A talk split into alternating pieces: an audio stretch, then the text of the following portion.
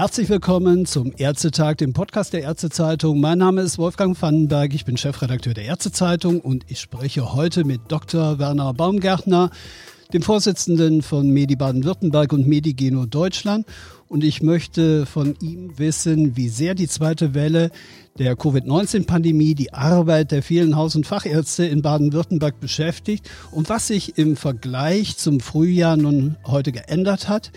Immerhin äh, bewegen sich die Zahlen weiterhin auf einem hohen Niveau. Die Diskussion um den Lockdown geht weiter und im zweiten Teil unseres Gesprächs will ich dann mit Dr. Baumgärtner über die Selektivverträge und deren Zukunft reden. Lieber Dr. Baumgärtner, ich grüße Sie ganz herzlich. Ja, ich grüße Sie auch, Herr van den aus Stuttgart. Ja, schön, dass Sie Zeit gefunden haben. Zunächst an Sie die Frage an den Haus- und Allgemeinarzt. Wie sieht die Arbeit heute in Ihrer Praxis aus, wenn Sie die mit der ersten Covid-19-Welle im Frühjahr vergleichen? Was machen Sie heute anders als vor den sechs Monaten, als wir den ersten Lockdown hatten? Also anders ist, dass wir ein funktionierendes Hygienekonzept haben. Mit Masken, Schutzkleidung, Abstand und so weiter. Das funktioniert. Und das war ja im März, April war das ja anders. Da wussten wir sehr wenig über das Virus. Wir hatten Angst vor Ansteckung. Und zwar nicht nur die Ärzte, sondern auch die MFA, das ganze Team. Und es war die Entscheidung, dann eine Corona-Praxis dann zu machen, war eine schwierige Entscheidung, auch im Team, aber sie wurde dann doch mehrheitlich gefällt. Also es war eine schwierige Geschichte für das Team, für die Ärzte und natürlich auch für die Patienten. Weil wir haben von Anfang an dann den Patienten äh, abverlangt, dass sie immer eine Maske tragen, wenn sie reinkommen und immer sich die Hände desinfizieren. Und das hat dann auch funktioniert. Und das ist jetzt anders. Also wir wissen jetzt, dass wir ein funktionierendes Hygienekonzept in den Praxen haben und dass wir darauf vertrauen können und die Angst vor der Ansteckung ist nicht mehr sehr groß. Mhm. Was schildern Ihnen denn Ihre Kollegen? Und ich denke, da hört man ja wahrscheinlich unterschiedliches, wenn Sie jetzt einen Hausarzt danach fragen oder einen Facharzt. Ich denke ganz besonders auch an die Fachärzte, die ja vorwiegend oder überwiegend auf Zuweisung oder Überweisung arbeiten. Also für die Fachärzte war es ja auch anfangs schwierig wegen fehlender Schutzkleidung und so weiter. Und ich denke, dass die sich jetzt auch eingestellt haben auf die Konzepte. Allerdings ist es so, dass deutlich weniger Patienten durchschleusen kann. Also durch die Abstandsregelungen oder auch durch den Aufwand, denken Sie nur Gastroskopie oder, oder, oder Koloskopie oder was auch immer. Das ist ja alles doch deutlich schwieriger, alles äh, umzusetzen. Dann Sie können weniger Leute in der Praxis haben, in den Wartezimmern, dann kommt mal einer nicht, dann haben Sie gleich eine riesen Lücke und so weiter. Also es ist schon eine schwierige Umstellung, auch für die Fachärzte an der Stelle. Und eine kleine Hilfe ist die Digitalisierung. Also ist das Umstellen auf Telefon, Videosprechstunde und so weiter. Und ich denke, das wird auch für die Zukunft ein ganz wichtiger Punkt werden, dass wir einen Teil der, vor allem der Beratungsleistungen auch dann digital erbringen und die müssen auch bezahlt werden. Also das heißt, die Arbeit ist genauso viel wert und die Beratung am Telefon oder jetzt über Video muss mindestens das Gleiche erbringen, wie es jetzt die persönliche Beratung tut. Mhm. Sie haben gesagt, der Praxisalltag hat sich natürlich für viele Ihrer Kolleginnen und Kollegen geändert. Das Zentrale Institut für die kassenärztliche Versorgung spricht von deutlichen Rückgängen bei den Arztinanspruchnahmen, also bei den Präsenzkontakten, etwa auch bei der Chronikerversorgung und der Vorsorge. Was glauben Sie, wird das alles im Kollektivvertrag aufgefangen werden? Und wie sieht das natürlich für die Ärztinnen und Ärzte aus, die sich in Baden-Württemberg im Selektivvertrag engagieren? Zuerst hatten wir ja den Schutzschirm. Das kam ja aus den KV und das war eigentlich eine gute Sache und wir haben diese Schutzschirme dann auch auf die Selektivverträge dann übernommen, wobei es im Nachhinein dann doch so war, dass in den Hausarztverträgen weniger finanzielle Schwankungen gegeben hat, weil eben in den Hausarztverträgen auch Vorhalteleistungen bezahlt werden und auch pauschaliert bezahlt wird. Mhm. Und wenn eben auch eine telefonische Beratung eine Pauschale auslöst, dann ist es natürlich sehr gut für die Praxis, weil sie dann in etwa das Gleiche erzielt, als wenn jetzt der Patient persönlich gekommen ist. Bei den Facharztverträgen gab es einige Gruppen, wo der Schutzschirm wichtiger war, die zum Beispiel am Anfang sehr viele planbare Leistungen verschieben mussten. Zum Beispiel auch Gastroenterologen waren am Anfang sehr beunruhigt oder auch Orthopäden. Trotzdem hat sich das mit den Hygienemaßnahmen dann bewährt und inzwischen glaube ich, dass die keinen Schutzschirm mehr brauchen. Aber eben, wie gesagt, was wir brauchen, ist, dass die zusätzliche Leistung, die in digitaler Form dann eben gemacht werden kann, dass die eben genauso bezahlt wird. Und vielleicht noch ein klares Wort zu dem Thema systemrelevant und Leistungen für die ambulante Struktur oder Bezahlung für die ambulante Struktur. Ich bin ziemlich sauer mit den politisch Verantwortlichen, weil in der Corona-Krise hat sich das ambulante System absolut bewährt, dieses freiberufliche System. Es hat im Gegensatz zu anderen Ländern hier einen viel besseren Verlauf der Pandemie gegeben. Und das war natürlich dem geschuldet, dass wir die Patienten aufgefangen haben, erstmal im ambulanten Bereich und sozusagen der, die Eintrittspforte dann waren für die Kliniken, wo dann die schweren auch hingekommen sind. Und die Praxen sind natürlich systemrelevant, wurde aber nie diskutiert und es gab keinen strukturellen Beitrag aus Steuergeldern zum Erhalt des ambulanten Systems, sondern es musste alles aus dem System heraus äh, finanziert werden. Und das ist eigentlich ärgerlich. Und wenn ich jetzt nur an unsere MFA denke, also die Pflegekräfte haben diese 1500 Euro aus Steuergeldern bekommen, dann die Krankenschwestern und in den Arztpraxen Fehlanzeige. Da ist es scheinbar selbstverständlich, dass dann die Chefs die 1500 Euro bezahlen und zwar aus einer budgetierten Gesamtvergütung heraus. Also das Thema, warum kein struktureller Beitrag für das ambulante System genauso wie für das stationäre System geleistet wurde, das müsste eigentlich auf der Agenda unserer Spitzenleute sein.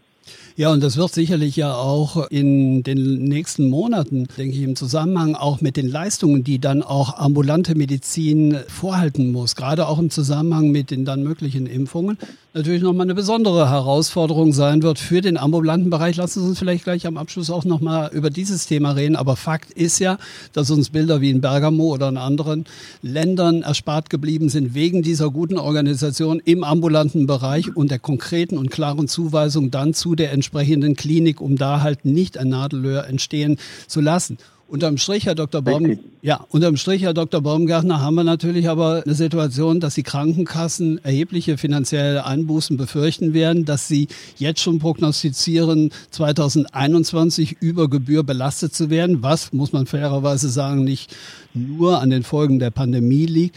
Was bedeutet das insgesamt möglicherweise, wenn Sie da mal in die Glaskugel schauen, was bedeutet das für das Vertragsgeschäft insgesamt? Also was die Gesamtwirtschaft angeht, werden wir dieses Jahr etwa 5% Minus haben. Und ich hoffe aber, dass, wenn die Impfung kommt, dass man das nächstes Jahr aufholen kann. Das, die Prognosen liegen ja dann bei, was weiß ich, drei bis vier Prozent plus wieder. Insofern ist zu hoffen, dass die Einnahmesituation der Krankenkassen sich einigermaßen stabil hält. Was mir Probleme macht, ist der Tsunami an neuen Gesetzen, die der Herr Spahn auf den Weg bringt. Jedes Gesetz bringt Kosten für die Kassen, ist teuer. Die Finanzierung ist bei weitem nicht gesichert, sondern die wird jetzt durch irgendwelche Abschöpfung von Rücklagen und so weiter, wird eben versucht, das alles am Laufen zu halten. Und der zweite Punkt ist, dass eben auch die Digitalisierung, so wie der Herr Spahn sie jetzt übernommen hat von seinen Vorgängern, sehr viel Geld gekostet hat. Milliarden sind hier verbraten worden. Und das wird ja auch fortgesetzt. Und das sind einfach Kosten, die getragen werden müssen. Und alles, was aus einem Gesamtbetrag heraus finanziert werden muss, der ja nun mal den gesetzlichen Krankenversicherungen zur Verfügung steht, wird dann eben auch Abstriche machen müssen. Und natürlich haben wir Ängste, sowohl was das Thema Kollektivvertrag als auch was das Thema Selektivvertrag angeht. Denn dieses Jahr war ja der Aufschlag geradezu sensationell mit 1,25 Prozent auf eine budgetierte Gesamtvergütung in Corona-Zeiten. Und da können Sie sich vorstellen, was dann fürs nächste Jahr dann von Seiten der Kassen angeboten wird. Also das ist im Augenblick natürlich Kaffeesatzleserei auf der einen Seite, auf der anderen Seite aber komme ich immer wieder darauf zu sprechen, völlig unabhängig mal, wie jetzt das Thema Gesamtwirtschaft sich darstellt, hat auch dieser Staat etwas zu tun, dass das ambulante System, das systemrelevant ist, finanziert bleibt und zwar deutlich besser finanziert wird in der Corona-Krise als bisher. Mhm. Sie haben davon gesprochen, dass möglicherweise die aktuelle Situation auch Selektivverträge, die bestehen oder die, die jetzt im Entstehen sind, durchaus à la longue gefährden würden. Das hätte möglicherweise dann einen recht hohen Preis, denn das Feedback, das, was man so aus Baden-Württemberg, aus anderen Regionen zum Teil auch hört, das Feedback der Ärzte in den Haus- und Facharztverträgen war ja bislang immer positiv. Was sind die primären Motive, warum sich die Ärztinnen und Ärzte an diesen Verträgen beteiligen? Also die primären Motive sind erstmal, dass es keine Budgets gibt, sondern dass jeder Fall bezahlt wird und dass eben Mehrleistungen auch mehr vergütet werden. Das ist, denke ich, das große Plus bei den Selektivverträgen. Also wir haben auch jetzt in Corona-Zeiten kein Budget, wo nachher 1,25 Prozent draufkommen, sondern wenn wir 10 Prozent mehr Fälle durch Corona machen, dann würden im Selektivvertrag 10 Prozent mehr Fälle bezahlt. Das ist, denke ich, der Unterschied. Diese bessere Vergütung ist aber auch notwendig und gerechtfertigt, weil es gibt auch eine bessere Versorgung, die ja, was wir ja evaluiert haben. Und das hat sich für die Praxen bewährt für Selektivvertrag, aber auch für die Patienten bewährt. Was sind und denn die Motive, Entschuldigung, Herr Baumgartner, ja. ich darf das gerade kurz aufgreifen, aber was sind denn die Motive, warum machen die Patientinnen und Patienten denn mit? Ja, also beim Hausarztvertrag, ich nehme jetzt zum Beispiel die AOK Baden-Württemberg, hat der Patient nicht nur den Vorteil, dass er immer einen Hausarzt hat, dass er immer schnell einen Termin kriegt, dass er äh, wenn er in der Praxis ist, innerhalb von 30 Minuten behandelt wird, dass er Vorteile hat bei Verordnungen, dass er bestimmte Zuzahlungen nicht leisten muss und so weiter. Also es gibt Vorteile, finanzielle Vorteile und strukturelle Vorteile auch für die Patienten.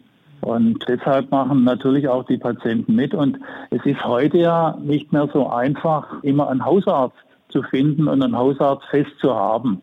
Also das setzt sich bei diesen Verträgen schon durch. Und bei den Fachärzten ist es so, dass natürlich schon toll ist, wenn man innerhalb von 14 Tagen dann seinen Facharzttermin bekommt. Alleine das macht es schon attraktiv, in so einen Vertrag zu gehen.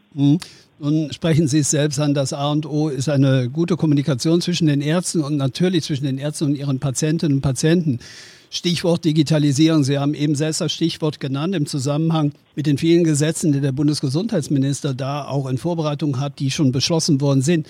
Nun kennt man Sie ja durchaus als Kritiker der Telematikinfrastruktur.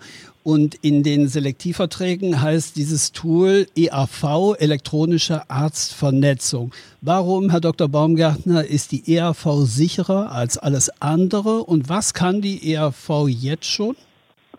Also die EAV ist deshalb sicherer, weil wir zum Beispiel solche Dinge wie Datenschutzfolgenabschätzung oder einen Pentest gemacht haben, was in der TI nicht vorliegt oder nicht vorhanden ist und jetzt durch Gesetzgebungen, durch zwei neue Gesetze, zum Beispiel das Thema Datenschutzfolgenabschätzung wurde jetzt durch zwei neue Gesetze ich sage mal, geheilt. Ob es wirklich geheilt ist, wird sich ja rechtlich dann noch herausstellen müssen, aber versucht es zu heilen.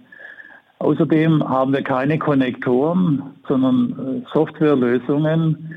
Und wenn Sie Sicherheitsprobleme haben, ist eine Softwarelösung sehr viel besser, wie wenn Sie eine Hardwarelösung haben.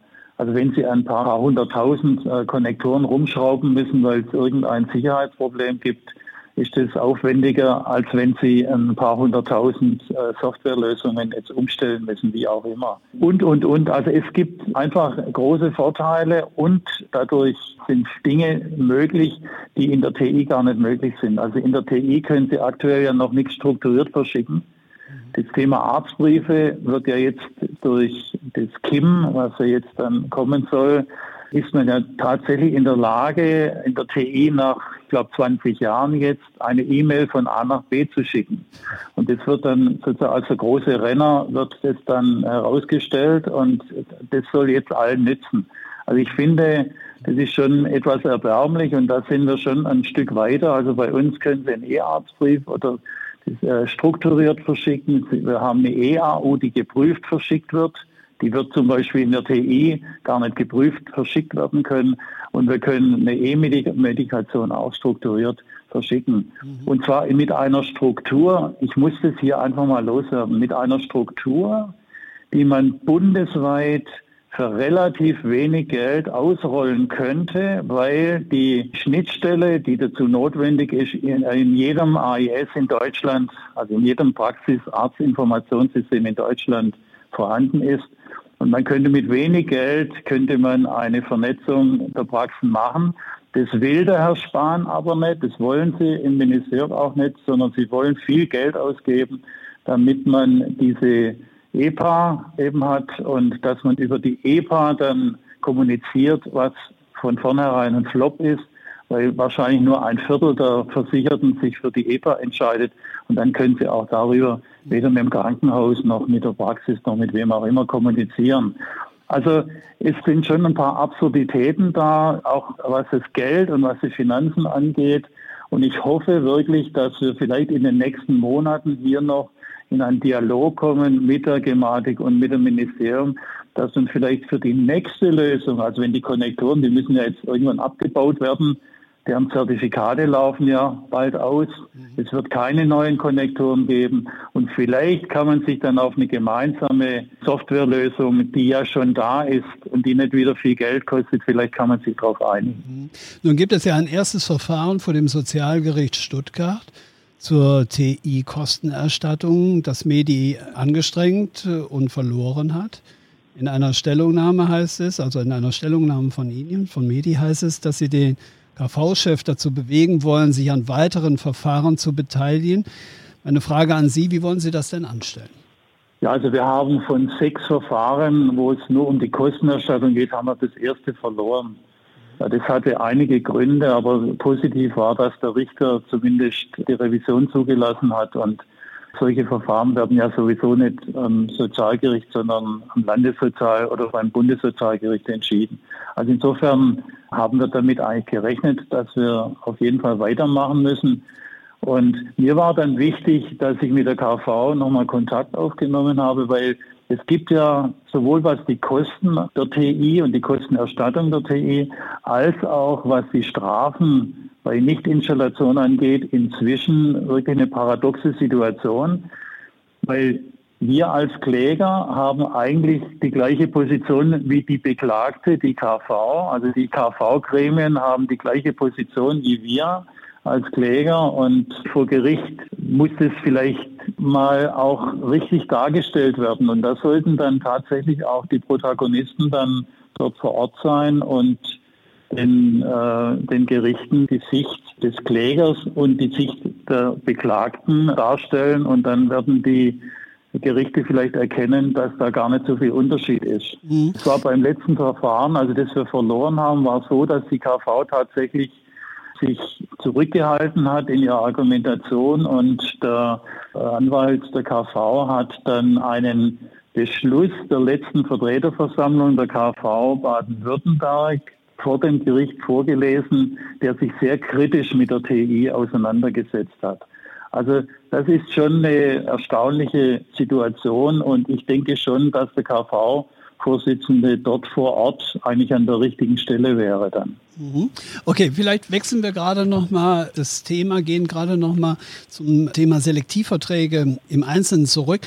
Sie haben ja jetzt auch den Bundesminister hier und da kritisiert, Stichwort EPA, Stichwort Digitalisierung. Und äh, jetzt kommt Ihnen, wenn ich es mal überzeichnet formulieren darf, doch der Gesetzgeber insofern entgegen, als dass er Vorschläge macht, wie man mit dezentralen und flexiblen Lösungen den Wettbewerb in der Versorgung stärken kann. Ich habe das ausdrücklich jetzt zitiert, und zwar stammt das Zitat aus dem Gesetzentwurf zur Verbesserung der Gesundheitsversorgung und Pflege, kurz GPVG. Was halten Sie davon, Herr Dr. Baumgartner?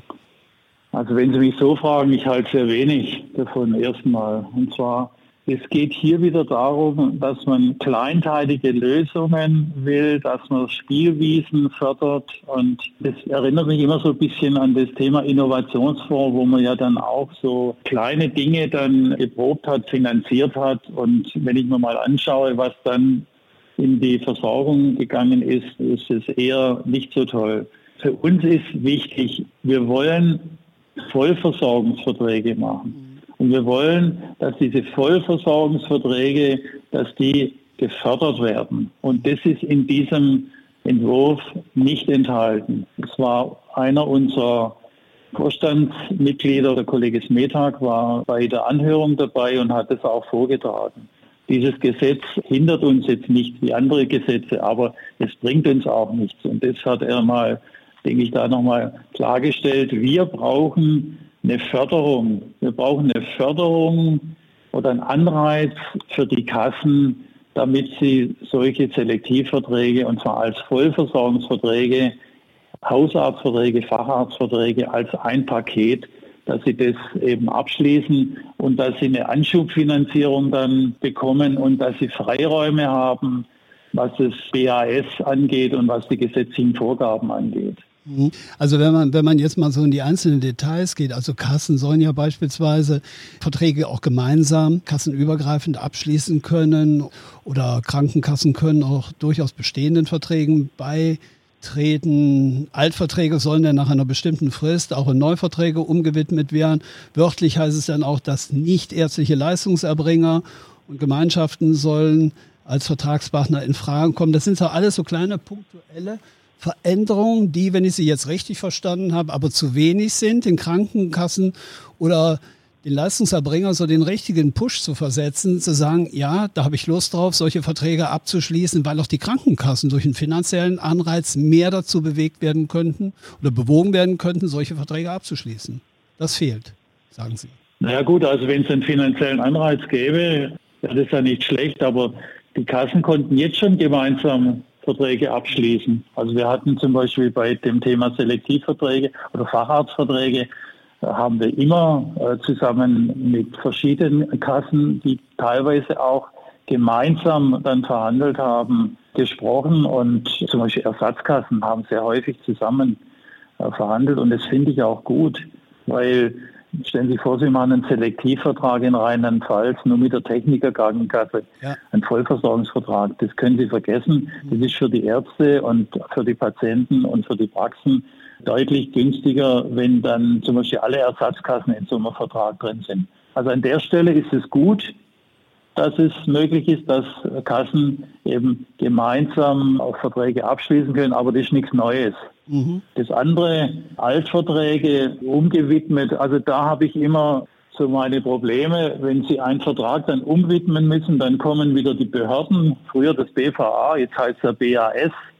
Geändert hat sich aber nichts, auch wenn der Name jetzt sich geändert hat. Wenn dieses Amt ins Spiel kommt, dann ist jeder Vertrag gefährdet.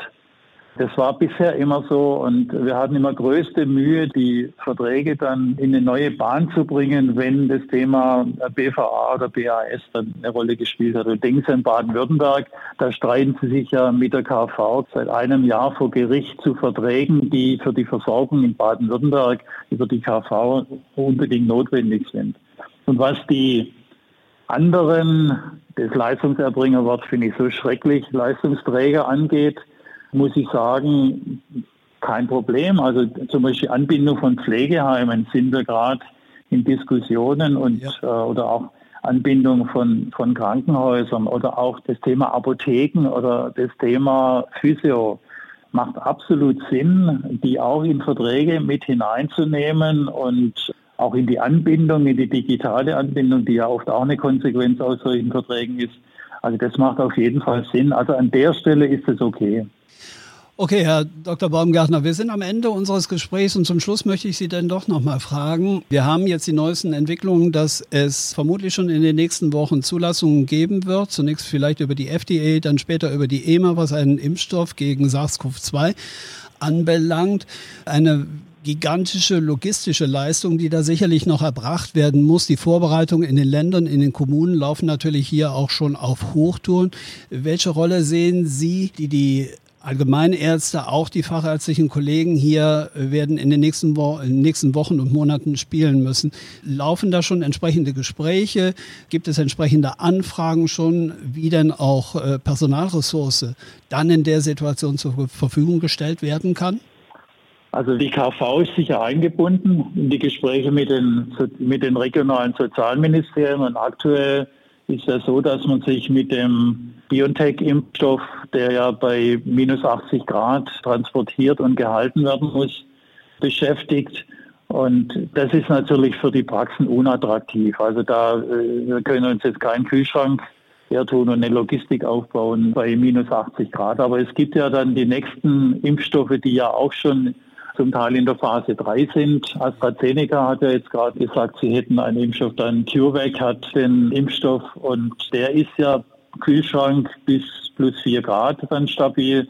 Und diese Impfstoffe sind natürlich äh, ideal für die Praxen. Und es ist doch völlig klar, wenn Sie durchimpfen wollen, und zwar innerhalb, ich würde mal sagen, von Wochen, dann brauchen Sie die niedergelassenen Haus- und Fachärzte, um durchzuimpfen. Und das wird in Deutschland relativ leicht und locker gehen, wenn ein entsprechender Impfstoff zur Verfügung steht.